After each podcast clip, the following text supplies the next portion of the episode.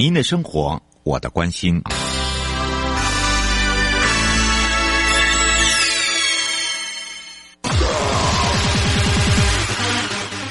继续为您导航的是领航员悠悠。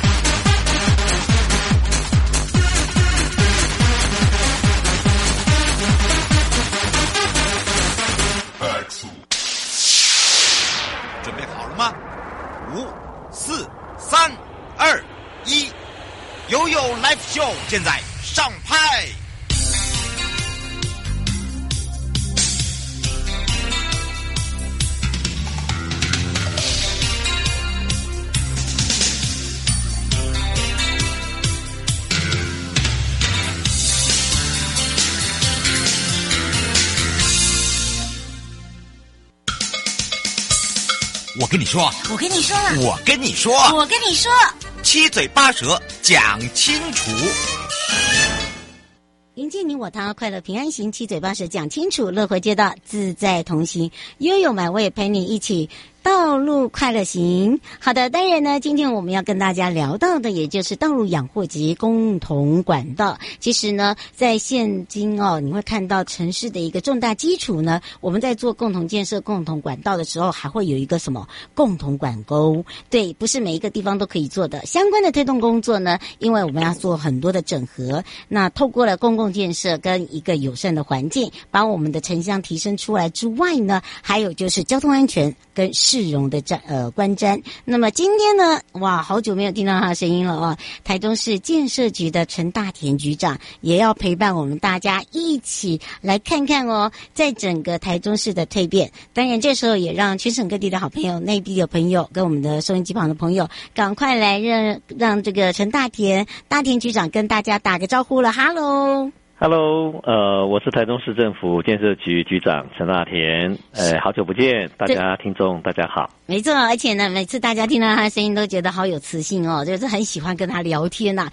不过今天要聊的这个问题呢，就是跟我们的共同管道哦，那尤其是在台中，你会发现它蜕变非常的快，变化也非常的快。呃，主要呢就是说在交通建设上面，在整个一个呃，之前我们在讲到亮点计划，对不对？跟整平，但是哦，我们今天要讲的。道路养护跟共同管道就不一样喽。好，那当然，在共同管道的话，如果以台中市的话，它是属于什么样的一个类型哦的公共建设？我是请教一下局长。好的，呃，共同管道啊，其实它是在道路建设里面呢、啊，能够让我们更优化、更能够行走通畅啊，减少挖掘的一种啊、这个设。这个建设方式啊，嗯，那这个共同管道呢，它是源自欧洲哈，嗯，那迄今已经将近呃一百九十年了，嗯，那先进的亚洲国家城市里面啊，包括日本啦、新加坡等等啊，那也跟我们一样都设有共同管道建设。那共同管道呢，它是一种埋在地底下啊，就路面下的一个地方管地下管道，嗯，那一般呢是采用混凝土啊。这个箱涵式的方式来建造，它有大中小，那可以分为干管、支管、电缆沟啊及缆线管路等。那提供呢管线单位啊，在内部可以来布缆啊或布管，就像我们要房子盖好了要接水接电啊，你一定啊要要去跟台电啊自来水申请啊，嗯，那你就可以透过这个呃共同管道里面啊来呃布设。那当有维修或接管的时候，也可以透过呢开孔的方式进入管道内。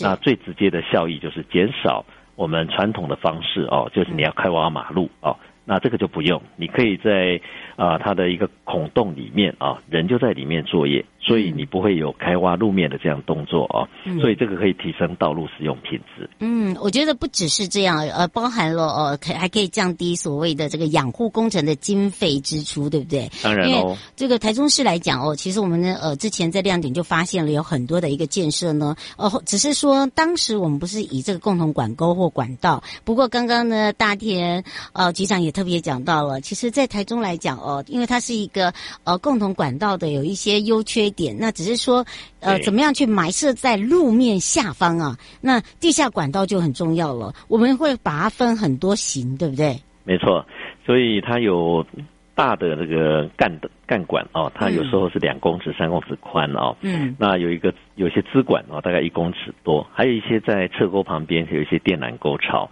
那会配合我们整个城镇的呃开发的一个一个能容纳的空间，好，它的需求量啊多或少，或者是在我们道路的。啊，宽度也许你是三十公三十公尺的道路，跟十二公尺的道路啊，它布设的大小就会不一样。哦，那刚刚主持人特别也提到共同管道，它有优缺点，对不对？对。啊，那我想在这个机会哈，也跟大家啊报告一下哈。嗯。因为透过这样的一个设计跟施工哦，那它的优点啊，就能够减少哈。这个路面的频繁开挖，嗯，因为我们知道路不平啊，或者说平常多的施工哈，常常是大家在行驶交通里面啊，哦，常常会很头疼的哦，你要转来转去啊，或者是要啊塞车停等哦，嗯，那第二个就会在我们管线布设之后啊，万一中间有损害了啊，或者是破损了啊，它可以在里面抢修施作哦，不会妨碍通行哦。那再来呢，它也不太会被挖损哦。刚刚我们提到了有很多的。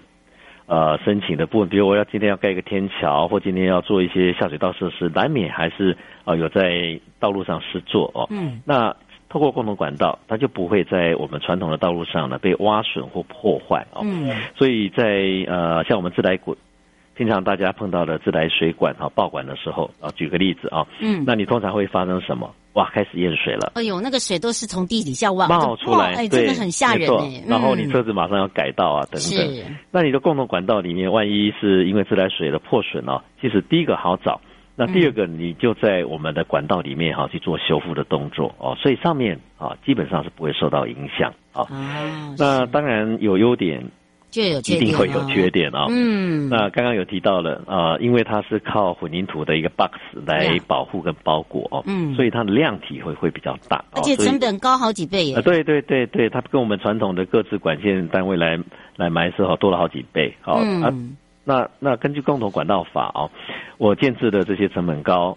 那这个未来使用单位，它也要有共同分担相对的一些比例，嗯，好，所以呃，有些管线单位当然它没办法突破这个传统思想哦，他可能会想说，哎呀，那那我我我就保持原来就好哦，嗯，那另外就是说，呃，在传统的这个老旧市区里面哈，会有困难点，啊，因为空间不大，而且呢，呃，早期会有很多施设的一些旧管路或者是道路狭小。啊，所以比较难容纳共同管道这样来施作。嗯，是，不过倒是有一点哦，就是说，因为台中市你会发现它一直在蜕变，一直在改变，而且也办了很多国际型的活动，对不对？是。而且这些呢，都会跟我们牵扯在生活上面，不管是在食衣住行娱乐，尤其是在呃这个交通通行，呃，大家还会很注重的就是人行，还有就是通学。那当然呢，如果以刚刚您说的有优点也有缺点，缺点大家都知道这个成本很高，但是还有一点就是说，你这些管线单位哦，你我们在台中市来讲已经做了多少？那这些管线的单位现在是不是因为这些管道法，他们也愿意出这个钱，还是说你怎么去说服他？呃，第一个当然我们现在有共同管道法哦，有颁布哦。那第二个呢，就是我们是进步中的城市哦，是那你。我们常讲，进步中的城市，你的下水道啊，你的普及率跟你的共同管道的新建长度，这就成为指标。嗯，好。那刚刚有特别提到了，就是说，哎，共同管道其实在做的时候，将来它在抢修啊，或者说它在布缆的时候，其实也快速。对对。所以一方面，这个就是我们呃来说服管线单位，还有就是说呃会提早来跟他们做沟通跟协调。当然啦。这个好的背后啊，荷包总是要稍微负担一点啊。真的。那那这个羊毛出在羊身上嘛，哈，它减少后面的维修成本，然后呢，它啊减少这个被损坏率。你看看我们常常哦，这个挖损了一条光纤电话线，或者今天我们把高压缆线去挖坏了，嗯，哇，上千户的停电哦，或者是上上上上千好数千人的这个电话。电话受损，那个很麻烦哦。对，非常非常麻烦 哦。所以减少挖掘啊，或者说啊，尽量避免这样部分哦。所以与时俱进呢啊。我们除了沟通协调，我相信呢，这些呃这公营事业的单位啊，他也会体恤哦这些部分，尤其很多在地的一些地方媒体，啊，他们事实上也会利用宽频，对，啊，宽频我们也做了不少啊，嗯，所以刚刚提到了，就是说在台中市政府啊，我们目前啊，我们所做的这样的一个共同管道啊，我们的长度啊，其实已经达到了两百五十三公里哦，哇，哦，那宽频管度宽频管道也有一千一百六十公里。哎，这算很长哎，我是不是可以把这个呃，我知道。这因为大家都知道，台中市现在已经是全台第二大都市了，是，而且人口也非常的多之外哦，而且有做了很多项的译文，变成说它是一个译文城市，它是也是虽然以前大家说它是一个农村城市，现在已经没有人这样讲喽，它是一个具有艺术有文化的啊，对，因为它有地方大，然后再来就是空气品质部分，所以您刚才讲到了在这完成这整个营运哦，哎，我听说你们的区域划分也非常的清楚，而且也有做好的，是不是真的？对对对，所以这边要特别跟大家介绍哈。刚刚像主持人所说的没错啊，台中已经是全国第二大人口的一个城市了啊。那我们拥有的公园绿地面积也几乎是啊这个首称前三名。另外，我们拥有都市卫星里面最大最大的公园哦，在这个。这个中央公园，对、啊、对，非常水能经贸园区里面中央公园哦，这个这个六十七公顷这么大。那刚刚提到了，就是说这样充满着进步哈，那也票选为全国宜居的城市哦。嗯，所以我们在整个共同管道系统，我们有。十七处的啊，十七座的共同管道系统已经都建制完成，而且营运中。那主要的发生的地方就会在我们啊，有透过从化区啊，比如十四期从化、十三期从化，嗯，啊，还有我们的这个北捷的一个啊捷运的一个机场区段征收，是，还有最重要，刚刚我们提到的水南经贸园区啊，这些大型的从化区跟建设啊，我们都有。啊，把共同管道啊设置进来，所以刚刚提到了，不管是共同管道，我们的长度刚刚提到两百五十三公里，是那它的布缆长我们已经达到一千五百零七公里哦。嗯、那宽频管道呢，我们长度是一千一百六十公里，那布缆长度呢，哇，这个数倍增哦，已经达到四千两百六十六公里。那这些呢，都是全国第一名哦，都是全国之冠。所以我们在整合管线的问题呢，我们非常非常的重视哦。当然，我们就会根据啊这个呃新市镇的开发的需求啊，像我刚刚提到的从化区或区段征收，或者道路的等级规模，我们来规划共同管道，来收纳各单位的一个管线啊。那这个。可以持续我们道路的一个好的品质，另外可以降低后续的道路挖掘。嗯，不过想请教一下局长哦，就是说我们做好的部分哦，有没有去算过？就是说在后续的这个道路养护的部分，哦，这就这个很重要，因为天气不是我们能控制的。嗯、然后呢，那个洞啊，大车。硬要给你过，哎，这个 常常坏掉，也不是我们人为可以去说不行哦，对不对？对，你这个如果降低，如果这样算的话，你你自己有没有算过？就是说，哎，做好做完这些，至少。它可以呃保存多久，才不用又要花又要花一笔钱？因为我们现在已经全部都下地了嘛，对，那在同一个区域嘛，对不对？对它在它现在都是做三 D、四 D 甚至五 D 都有，他去先透视嘛，先去看，再请人下去。那以这样的话，你觉得那个成本比较嘞？哇，我们主持人非常的专业哦，而且呃这个非常的了解哈，都知道我们有管线三 D 资料库跟四 D 这样的建制了哦。嗯，那。正如刚刚提到了啊，那我们这样作业之后啊，其实呃最主要就是说减少挖补啊。嗯。那再来呢，你既然减少挖补，当然我们要刨除，要常常替换道路的这个寿，就像寿命一样啊。嗯、你你常常给它缝缝补补啊，很快这一件裤子衣服就就要换新，完蛋了，对，对，就完蛋了，而且破一个洞。啊，其实会会会有这个破窗效应哦，它会跟着跟着跟着撕裂很多，真的是这样。不要以为看不到哦，你看不到，而且像你刚刚讲的，哎，一个洞就会变两个洞啊。那下个雨再来就是变成到处都是洞啊，嗯。所以透过共同管道之后，第一个减少挖补啊，减少这个孔盖的这样的一个起闭啊，其实它就会减少那些缝隙，让这个雨水或者是它车型在行走的时候啊，它会产生它一些裂缝或产生的一个。这样的机会哦，再来就是说，我们埋在底下管线单位它只要在里面去布缆，因为中间会有余裕的管路啊，让它去布设，所以它也不太会说，哎，我今天要有有新用户要用，我就必须再开开一个刀，好，整个挖过去。所以事实上，它的一个维护成本，在我们估算下来啊，大概至少啊可以为。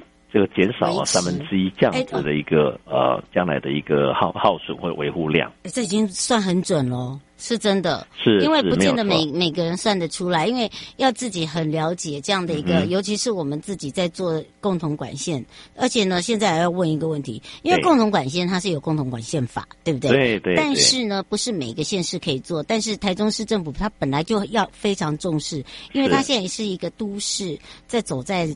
很多县市的前面，所以呢，我们在做这个近期完工，像这个之前我知道那个太平区市民大道二期，我觉得那个工程它就不见得那能够用管道，它可能就一定要用到管沟，所以你的管沟跟管道的功用哦，你怎么样来去呃做一个这个对比，或者是说呃这个。预算上面呢，还有就是环境，对对这个部分。所以像我们共同管道刚刚提到了共同管道法啊、哦，嗯，那所以它的规定，如果我在这一块开发区我建设的共同管道系统，啊、哦，那我们完成之后就会依法公告，嗯，好、哦，那公告会怎么样呢？就限制开挖。嗯，好，你你管线单位，我前面邀请你进来，跟我共同来分享这样的共同的管道哦。嗯，那你如果说其他的的部分哈，它的挖掘，其实将来你说，哎，我突然说想要进来，很抱歉啊，除非我中间还有余裕，否则呢，你在这个区域，你市场已经被淘汰了啊。所以在共同管道法里面规定，我在共同管道施设地区啊，将来对于管线部分呢，我我们会有禁挖令。啊，就是所以为什么说我们可以控制说，哎，不会再挖挖补补啊？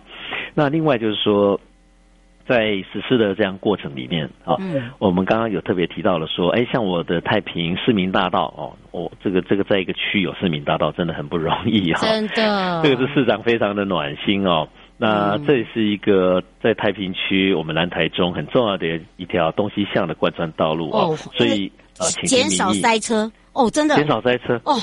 真的是恭喜！是他，他可以直接到七十四线快速道路直接上去哦。嗯。哦，所以民众真的很欢喜哦。那一天啊、呃，在完工的时候啊，这个这个将近千人哦，你看一条马路而已哦，千人真的、啊、来来欢喜落成哦。我那看到我都有点吓一大跳。是，而且他更开开心的，他有一个荣誉感。他在道路的正中央，他看到的路牌就叫市民大道。你看哦。差多少？差多少？哈，不，还不是一般的什么某某路、某某罗斯福路啊，什么路哦，它是一个大道哦。嗯。那那在这样的部分啊，我们就有建制的这个共同管沟哈，其实也一公里多哈。嗯。那另外也有一些两两公里多的一个用户接管。嗯。那不止这个了，像台中市区里面，呃，在七期这个地方，我们还有做了市政路。哦，对，这个市政路也是一样，改变也蛮大的。是，而且也是非常重要，因为台中车辆越多，人口越多哈，其实都蛮拥塞的交通。所以呃，这条市政路未来开通之后，它对于台湾大道或者是对于我们的这个工业区啊，非有相当大的疏解。那一样利用利用这么大的一个开放的大道，因为它六十公尺宽，非常宽。那这么大的里面，我们也是共同管道哦，嗯，啊，还有宽频等等啊，所以我们在呃，除了我刚刚提到了大的新市镇的开发，或者是从化区或区段征收，有时候往往就几百公顷嘛，哦，除了这个之外，那我们在有一些主要的道路哦干线，我们也会纳入，在现在在做，我们就会纳入共同管道。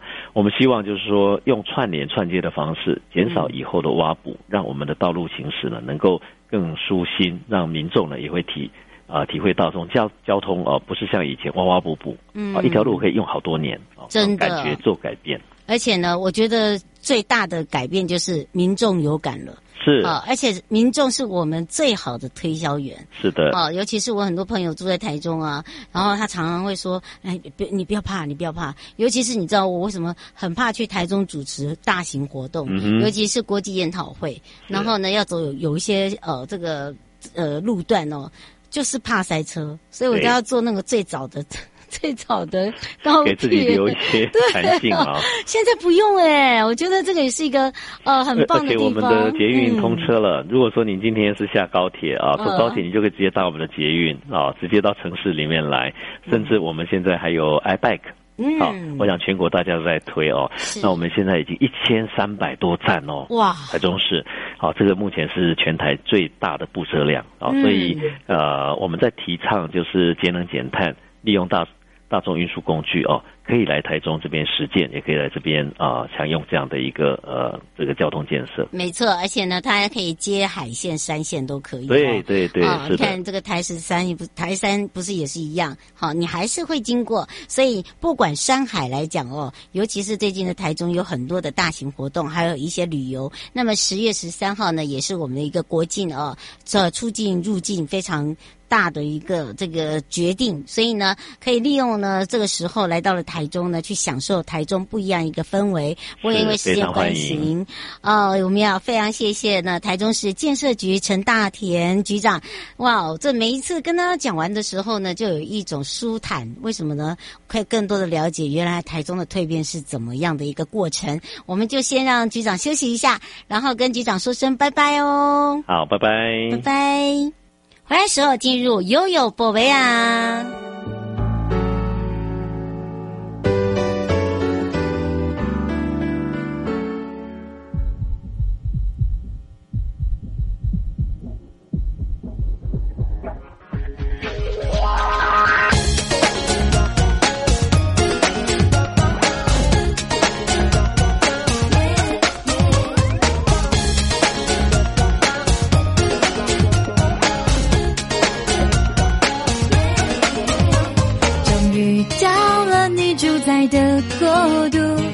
照片中的风景变成事物。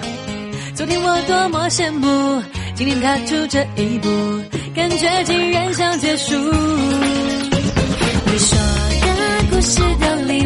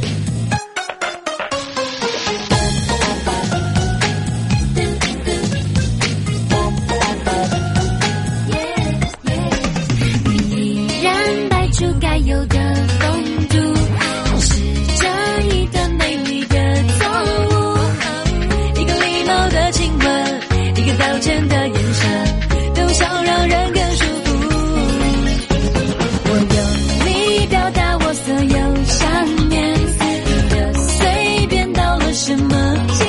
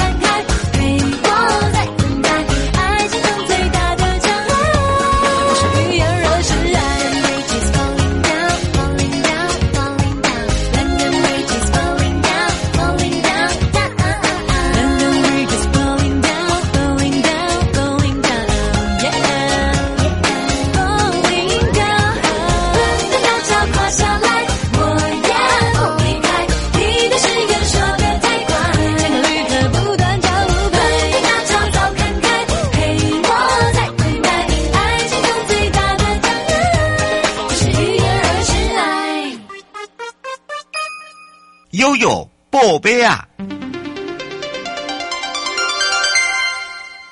回到了悠悠宝贝啊，我是你的好朋友瑶瑶，FM 零四点一正声广播电台，陪同大家带大家来到了城乡发展署了。那么银建署的城乡发展署呢，我们在二零一五年的二月二号以湿地保育法正式施行上路之外，代表国家对于湿地保育以及天然治洪等附加的功能都提升到法绿的一个保护位阶哦，那么也持续推动所谓国内重要的一个湿地保育利用计划，办理了地方及暂定重要湿地的评定等作业。那么另外呢，最近年来呢，受到疫情的影响，也透过线上的会议的形式，跟国际组织保持密切的一个交流。那么在去年二零二二年呢，我们也跟国际湿地科学家学会呢来。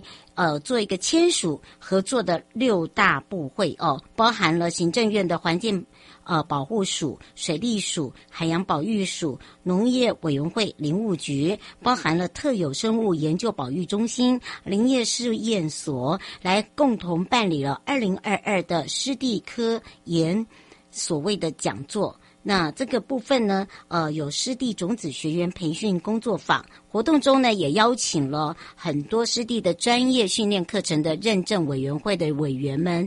那么包含了呃，来自于呃韩国的这个是在这个拉姆萨尔东亚区域中心呢，呃，担任徐生武主任。那么他就红树林经营管理以及气候变迁的议题来做跨。国际线上的研讨，还有包含了交流，那么包含了这一次参与的人数呢，就超过了呃这个两百多位的专家。那么其实呃在未来呢，我们的国际湿地的。